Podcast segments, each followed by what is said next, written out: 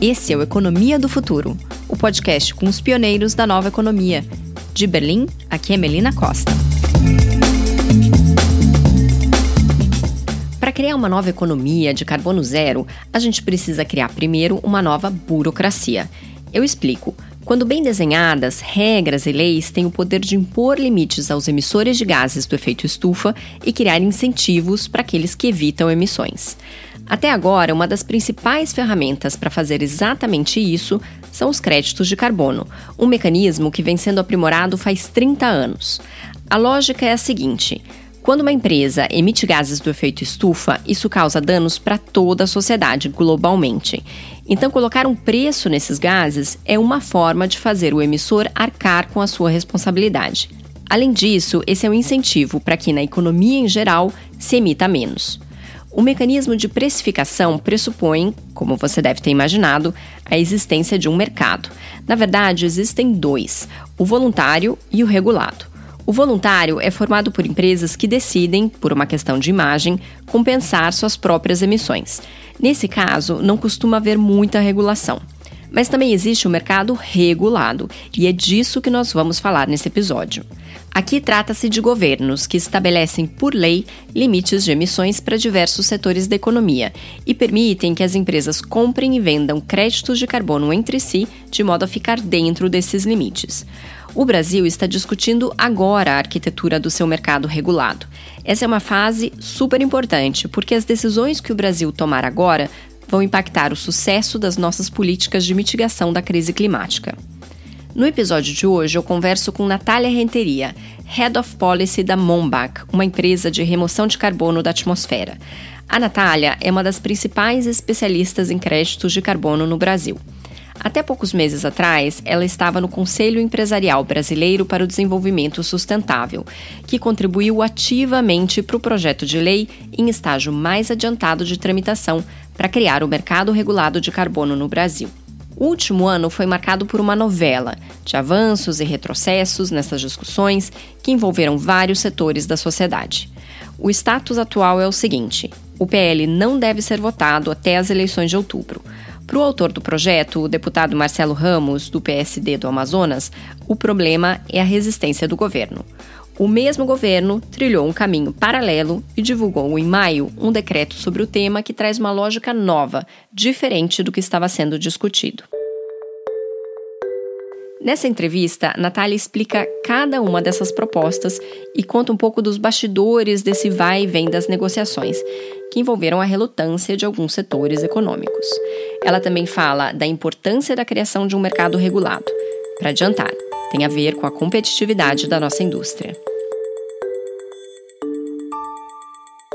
Natália, muito obrigada pela presença no podcast. Fiquei muito feliz com o seu convite. Obrigada.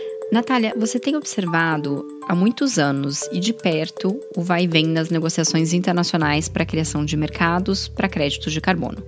Então, para começar a nossa conversa, você pode explicar o processo que levou à criação do produto crédito de carbono? É muito interessante a sua pergunta, porque é difícil as pessoas entenderem da onde que veio isso, né? Por que, que a gente está aqui hoje falando de crédito de carbono, da onde isso apareceu? A, a lógica do mercado de carbono ela tem uma origem direta na Convenção Climática e ela nasceu como um é, produto econômico para facilitar os países que tinham meta de redução a conseguirem cumprir as suas metas. Lá atrás, quando antes do Acordo de Paris, vigorava a lógica do protocolo de Quioto. Então, o que na época ditava como que a gente deveria fazer isso era o princípio das responsabilidades comuns, porém diferenciadas. Isso traz uma lógica dicotômica, ou seja, uns países tinham a obrigação de reduzir e outros não. Então, como o problema climático ele é um problema de alcance global, ou seja, não importa onde a emissão é feita, ela se espalha por toda a superfície terrestre. Isso, ao mesmo tempo que tem esse lado é, difícil de lidar, né, a globalidade do problema, ele também amplia a solução. Ou seja, eu posso diminuir a emissão em um local com um efeito geral e foi aí, nessa lógica, que o mercado de carbono foi construído. Então, lá atrás, foi necessário oferecer aos países que tinham obrigação de reduzir instrumentos de fazer essa redução de uma maneira que fosse mais barato. Então, os países que não tinham obrigação de redução eles abrigavam projetos de redução e o resultado poderia ser utilizado pelos países que tinham essa obrigação de reduzir, porque eles iam financiar essa redução em outro país. Só que ainda assim, a lógica de Kyoto, ela tinha essa, essa limitação de uns países tinham redução e outros não tinham redução. É, e isso ficou insustentável do ponto de vista climático global.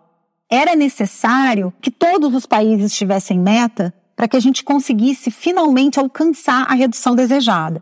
Então, em 2009, em Copenhague, é, essa lógica dicotômica ela ruiu é, e foi construído ao longo dos anos de 2009 até 2015 uma outra lógica que a gente chama que é a lógica voluntarista, ou seja, todos os países eles teriam essa obrigação de redução, mas ela não seria imposta pelo acordo. Os países eles iriam oferecer as suas metas de redução através de um mecanismo chamado NDC, que são as obrigações nacionalmente determinadas. Eu queria entrar agora nos tipos de mercado de carbono.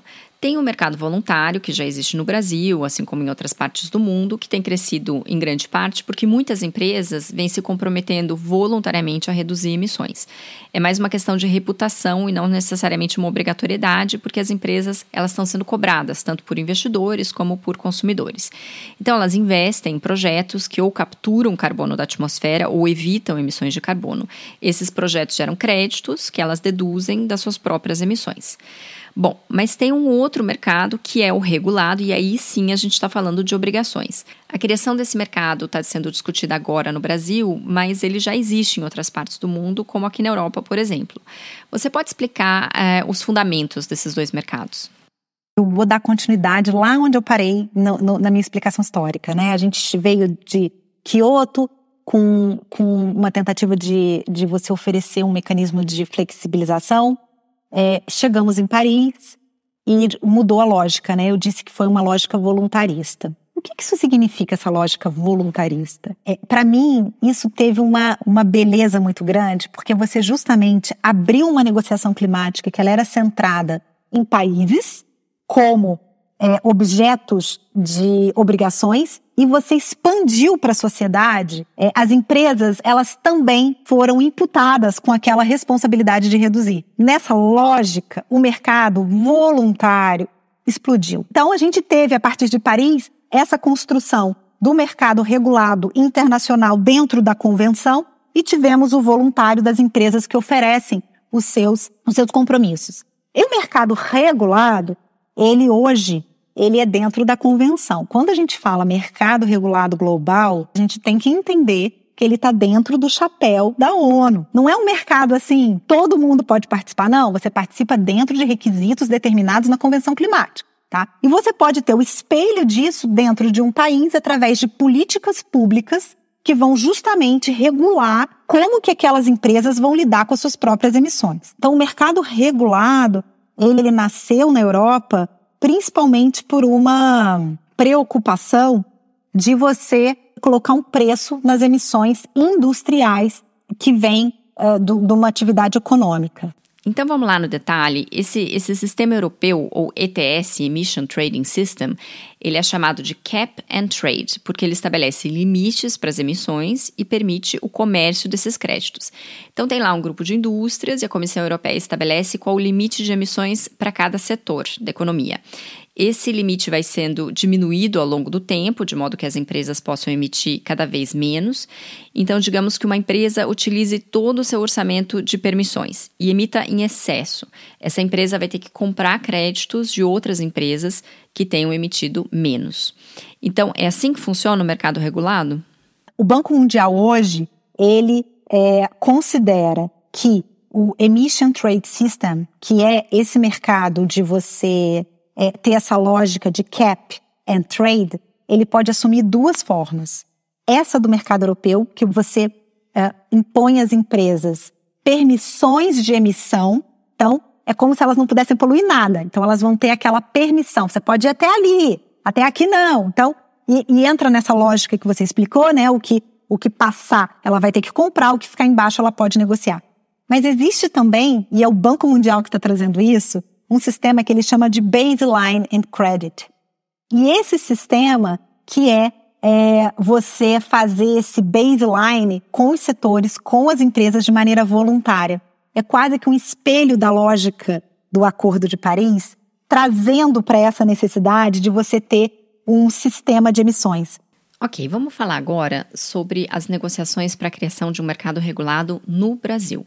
Esse é um processo que você também tem acompanhado de perto, inclusive como integrante do Conselho Empresarial Brasileiro para o Desenvolvimento Sustentável, o CEBEDS, uma organização que você deixou recentemente. Há mais de um ano, tramita no Congresso um projeto de lei do deputado Marcelo Ramos, do PSD do Amazonas, para regulamentar o mercado local de carbono.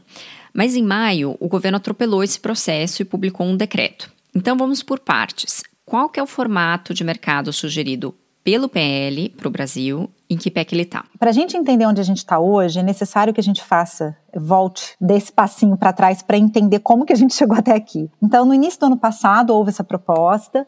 Era um projeto que inicialmente abarcava o mercado voluntário não tinha menção a mercado regulado nesse projeto. E quando esse projeto veio, ele gerou uma certa surpresa nos atores econômicos que não esperavam ele vir dessa maneira, e aí sim houve uma movimentação para uma contraproposta. O CEBEDS realmente trabalhou num projeto substitutivo, eu fiz parte dessa construção, a assessoria do Marcelo Ramos se mostrou aberta e, e aceitou essa sugestão, e nesse texto que foi proposto, o mercado regulado foi colocado. A gente teria esse mercado regulado que ele foi muito inspirado no modelo europeu de cap and trade. E aí houve uma movimentação dos setores econômicos que vieram conversar sobre esse PL. Na verdade, houve uma movimentação importante dos setores econômicos que é, se mostraram preocupados e faz sentido deles estarem preocupados porque isso atinge o setor econômico de uma maneira fundamental. E o texto foi caminhando.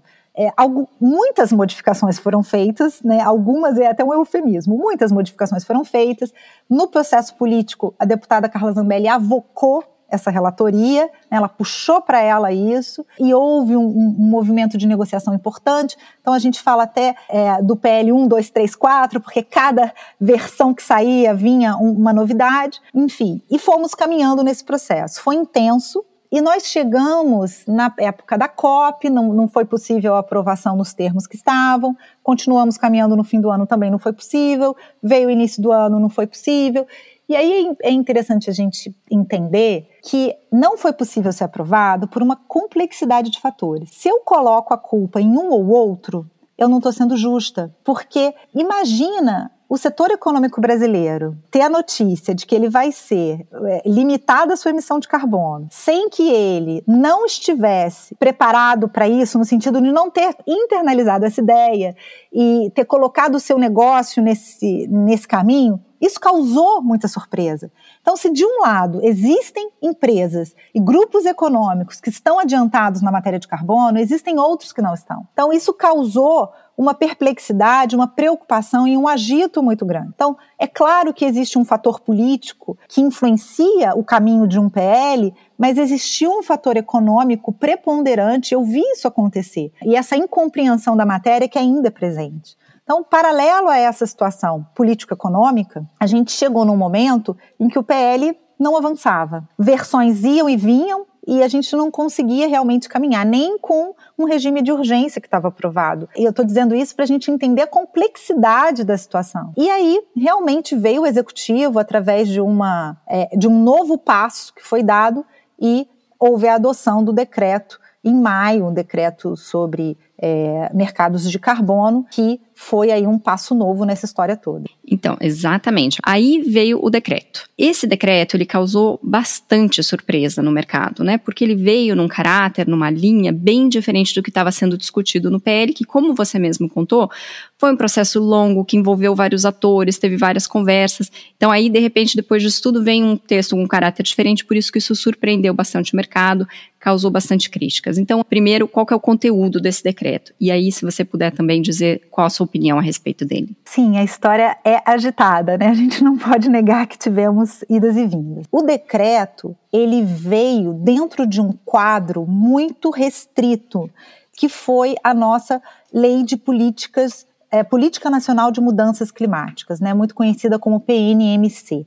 É, essa lei que foi adotada no ano de 2009, ela tinha certas determinações e uma delas era que dentro de uma política nacional que endereçasse essas questões, a gente deveria ter planos setoriais de redução de emissão. E aí o que, que o executivo fez? Ele resgatou essa lei e ele conectou esse decreto aos limites dessa lei. Então é um decreto que ele acabou saindo daquele contorno que estava sendo discutido pelo projeto de lei, porque o projeto de lei, por ser um, um novo instrumento jurídico, ele é muito mais livre para você abordar os temas que você queria. No decreto, não existe essa liberdade de temas, você tem que ficar restrito ali ao que está determinado na lei é, anterior, né, que ele regulamenta. Eles resgataram essa, esse ponto do plano setorial e determinaram que o plano setorial ele deve ser construído por sugestões dos setores com o acordo do governo e em cima disso os setores envolvidos que é um rol taxativo eles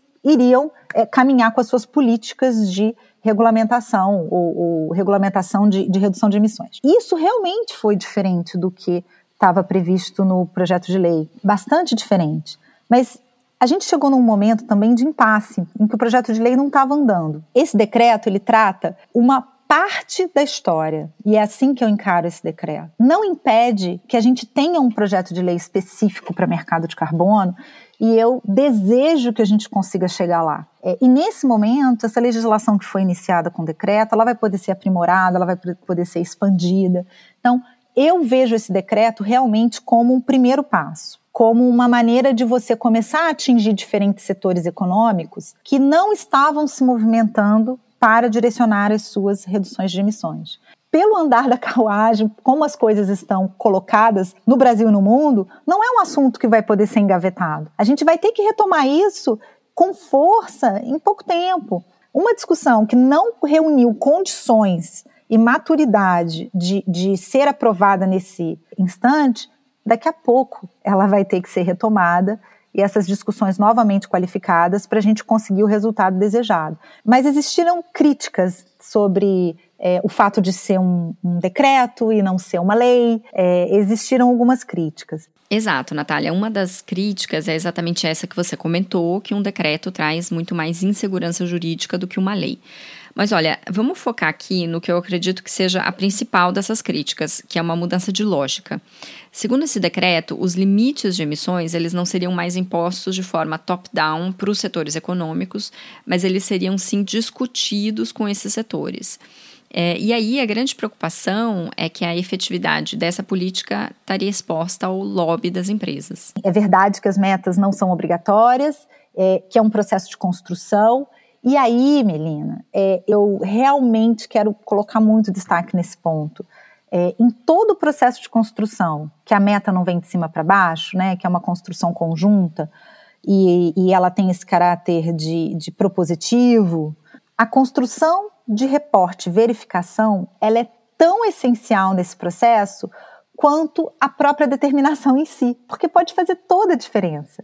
A integridade é o que é, vai direcionar se esse projeto ou se essa proposta deu certo ou não. A gente tem um exemplo, né, um exemplo mundial, que é o Acordo de Paris. O Acordo de Paris é um processo, é uma proposta que ela é propositiva, ela é voluntarista. E por isso que durante anos se construiu na integridade disso. Como que você reporta, como que você verifica. Então, dentro de um processo que ele é propositivo, toda verificação de reporte e fiscalização ela é absolutamente essencial e eu digo que nesse momento é isso que a gente tem que ter olhos agora. O sistema de baseline que ele, que ele se baseou, o decreto, né, que os setores eles estabelecem esse limite, é, ele já é adotado em outros lugares. O Canadá ele está despontando como, como a, quase que o embaixador dessa ideia. O World Bank ele já, o Banco Mundial ele já uh, reconhece esse novo sistema. Existe uma tendência hoje em dia de, de se aceitar que os países vão adotar medidas diferentes entre si, né, que uma solução só não responde a todas as necessidades. É, mas nesses modelos, a construção do sistema faz muita diferença. Então, para a gente poder acompanhar se essa construção ela vai vingar de uma maneira positiva, é, a gente vai ter que estar tá acompanhando como que ele está sendo construído. O problema não está na norma, o problema está em como que ela vai ser desdobrada. Natália, a gente está aqui discutindo essa complexidade toda, esse processo político para a criação de um mercado regulado no Brasil. Mas, afinal de contas, por que é importante ter um mercado regulado? A gente criar um mercado regulado no Brasil é, traz, junta uma ponta da política necessária para que a gente consiga estabelecer um mercado maduro. É, a nossa indústria, ela tem que ter uma competitividade internacional garantida. Então, o mundo todo está caminhando para precificar o carbono, né? Você está colocando o preço é, é, da mudança climática no setor produtivo, está todo mundo identificando isso, esse valor. Se o Brasil não faz o mesmo com a sua indústria nacional, a gente vai ter muita dificuldade de penetração no mercado internacional, porque vão colocar, começar a taxar as nossas exportações. Então, a partir do momento que a gente demonstra para o mundo que o custo do carbono já foi considerado na nossa produção, uma vez que eu for apresentar o meu produto no mercado internacional, ele vai ser bem aceito. Caso contrário, ele vai ser taxado. Então, a questão da concorrência internacional é real, né? E já começou a ser discutida. A gente sabe que a União Europeia já sinalizou que ela vai colocar um ajuste de fronteira para aqueles países que não estão taxando o seu carbono internamente, né, nacionalmente. Isso vai ocorrer. E, por outro lado, a gente tem também toda a questão de você fortificar uma cadeia de mercado de carbono no Brasil. Então, a partir do momento que eu tenho, além do voluntário, o mercado regulado, você tem mais técnicos, mais profissionais, um entendimento da matéria, uma estrutura governamental mais robusta, e aí a gente consegue colocar essas engrenagens para funcionar de uma maneira harmônica. É, sem dizer que o volume que é negociado no mercado regulado, ele sempre atinge níveis muito maiores do que o voluntário. O voluntário é interessante, principalmente para o Brasil, que tem soluções baseadas na natureza.